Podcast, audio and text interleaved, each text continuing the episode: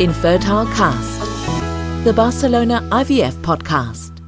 Good morning, it's Michaela here from Barcelona IVF, and today we are here for another episode of Infertile Podcast. We have the pleasure to have Charlotte with us, which is going to share her experience as an egg donor. As you might know, egg donation is one of the most popular treatments in Spain, First of all, because of the know-how and the experience of our gynecologists, and then for the amount of egg donors that we have and allow us to not have waiting lists for this treatment. So we really thank you, Charlotte, for this and uh, also for having accepted our invitation. We're very curious to know more about your story. Hi, Charlotte. Hello, good morning. good morning, good morning. So I'm going to ask you some question about your experience. Mm-hmm. Uh, first of all, how did you know about the possibility to donate eggs? Um, so I actually learned about the possibility uh, to be a donor through a colleague of mine in my previous workplace. Um, they were actually uh, an egg donor themselves, and then they they explained the process. They also referred me as well to Barcelona IVF, um, and from there, that's where I sort of uh, learned everything that I know. all right, all right. So when your colleagues shared their experience, did you spontaneously contact the clinic? Right? Did you receive a quick answer?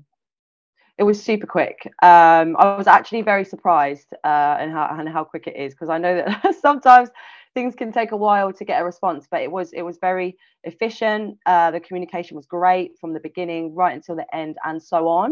Uh, i mean we're even still in contact now which is great. So yeah, yeah. it was quick. Yeah. Yeah very nice very nice. So yeah. what motivated you to donate your eggs?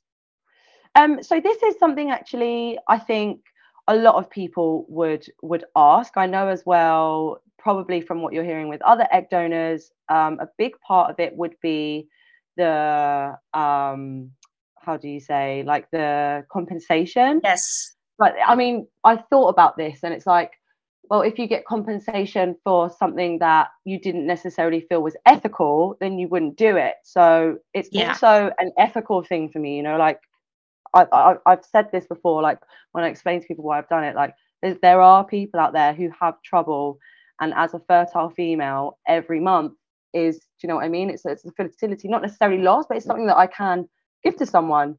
Um, yes. so if i have that possibility to help someone and to do it then i definitely want to. And also like um, i am also a student of science as well. Like i am a strong believer in science and i know that this is like such a huge thing for a lot of people to be able to do this. So yeah i'm super happy to be a part of it yeah, actually, yeah, it helps lots and lots of people that we don't even imagine, you know. And of course, the mm. compensation helps. And here in Spain, is regulated by law, so it's very mm. normal. But yeah, also the ethical part, it's uh, yeah, it's very important as well. Definitely. So thank you for that, yeah. being part of, of course.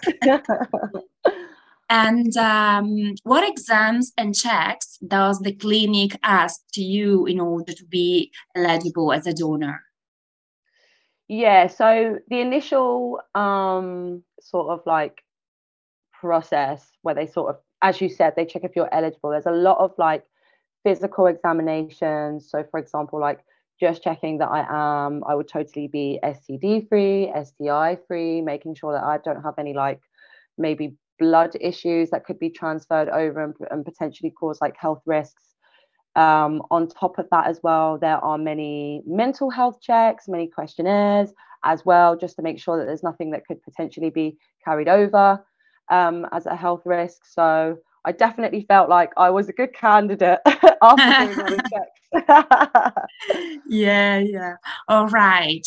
Um, and what were the steps before the egg retrieval? what did you have to do like in terms of medication yeah so um so like i said initially i first had like blood tests i yeah. also had like a gynecologist meeting just to make sure everything was okay and i actually it's not necessarily part of the retrieval but it's something that really stood out to me in terms of like cautiousness and as well for my health i actually had like a slight ph balance off Mm-hmm. Um, and that day when they found it, they gave me like a prescription to get medication for it and I got it fixed immediately. And I mean, if I didn't have mm. that gynecologist meeting, that would have just stayed there and I wouldn't have necessarily yeah. known.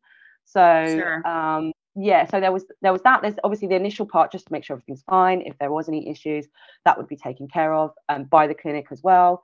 And then leading up to the actual retrieval. So um, if you are on any um, contraception, then mm-hmm. you'd have to stop that at a certain point. However, I was not. So I was then prescribed contraception in the form of the daily pill. Mm-hmm. Um, you have to continuously take that. And then it's agreed with the clinic and obviously myself on like a certain time frame where the, the whole process will start. Mm-hmm. Um, and that will be um, in forms of like injecting medication, which I believe I'm not like the most technical, but I believe it's sort of to enhance your eggs sort of thing. Yeah. Um, yeah. And then very close up to like the day you're at the day of the retrieval, there's like quite a close relationship with the clinic. They just obviously monitor how everything's going. Yeah. Um, regulate the medication if I need more, if I need less. Obviously, check the date, make sure it's still an appropriate date. And obviously, up until that date, there are continuous um, injections. I know one of my, I think this is like one of the big things that would make people maybe a bit like nervous about donating, yes. like injecting yourself. Yeah, but, um, because probably we are not used to it. You know, probably we never yeah. done it in, my, in our lives, yeah. and a bit scared about injections. People get nervous. So, yeah. yeah. Um, but so for me, it was okay. I've actually donated more than once. The first time was um, a needle, but then the second time I did it, it was an EpiPen. So it's super hmm. easy. I mean, once you get over like the initial anticipation of having to inject yourself, it really it doesn't hurt. I mean, it's the same as like yeah, curling your eyelashes or something like. uh, uh, they talk you through it as well. And I have had friends that have done it. They're nervous about injecting, and the um, clinic will inject it for you if they're super nervous. Do you know what I mean? So there is mm. there is support there if if it's like a big thing. So it shouldn't ever make someone not want to do it. I mean, I think it's yeah, it's, it's more psychological uh, fear. yeah, yeah, definitely. Um, and then yeah, so that's up until up until the egg retrieval. That's the sort of process right. that you'll have. And mm-hmm. how did you feel before the egg retrieval at a physical and also an emotional level? Yeah, so I felt um very very like full very fat and like i definitely needed to like i don't know almost like a bloated kind of feeling um there's like some like slight discomfort, but I wouldn't mm-hmm. say it's a discomfort that you'd need to take painkillers. Do you know what I mean? I think yeah. as a female who has like periods and has had periods yeah. and menstrual systems for like a long time, it's nothing that I can't handle.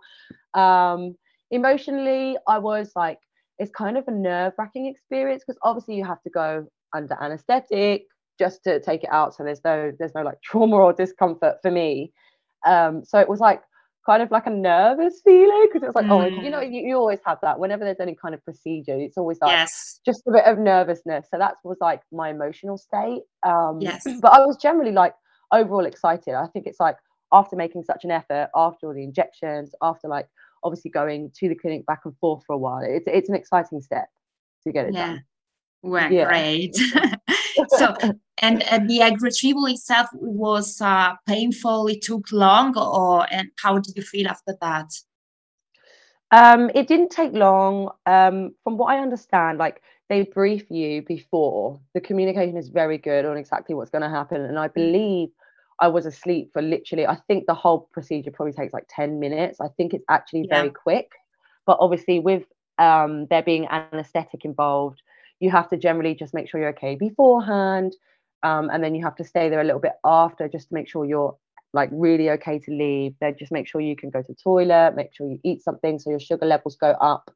Um, so it's not painful um, at all because obviously you're like put to sleep and then when you wake up it's probably the last thing that's on your mind. You're just sort of like a bit confused about what's going on. Um, yeah. and after that obviously you do feel a little bit sort of sleepy Mm-hmm. Um, but I mean, it's recommended again, the communication is there. It's recommended that somebody takes you home and that you just rest.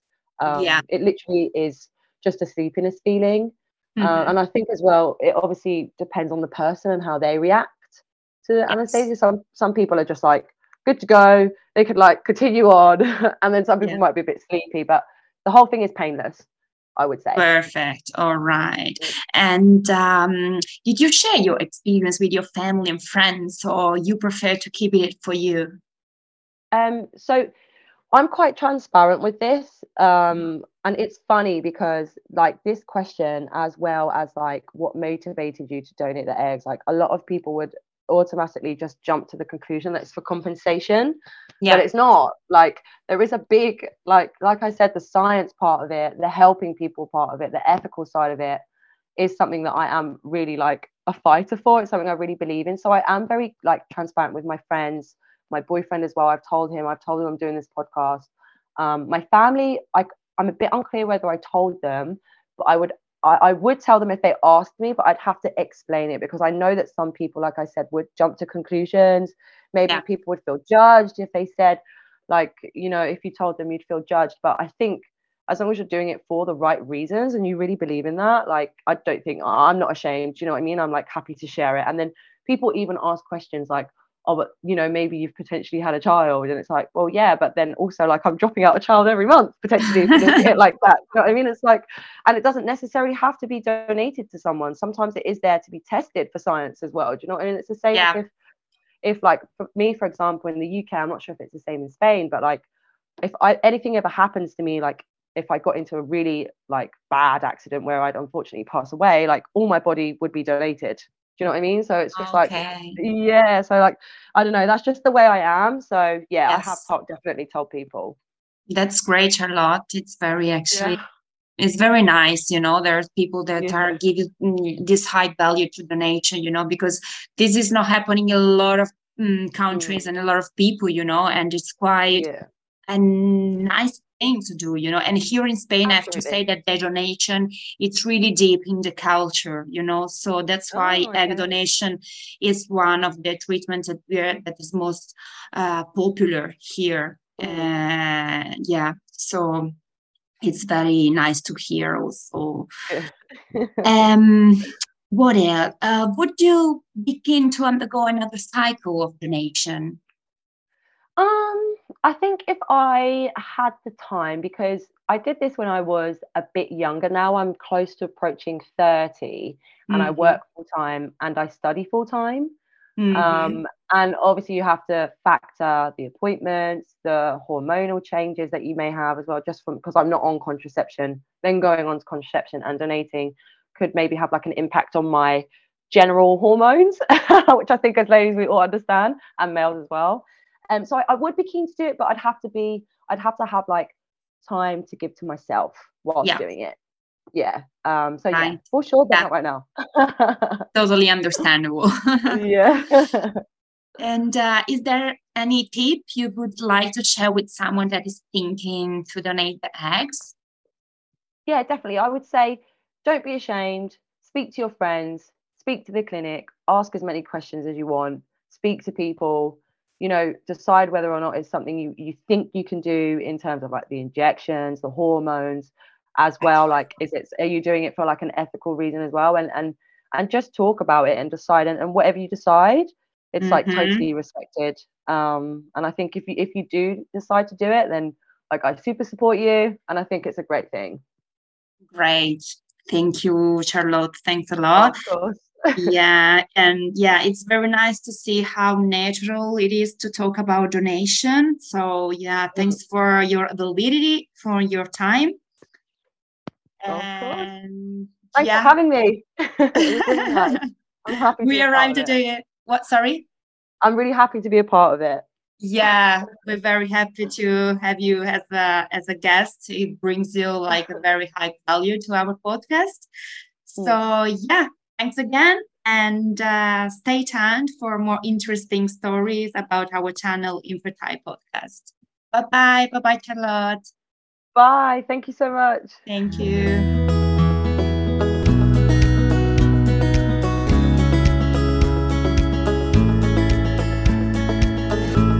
Infertile Cast, the Barcelona IVF podcast.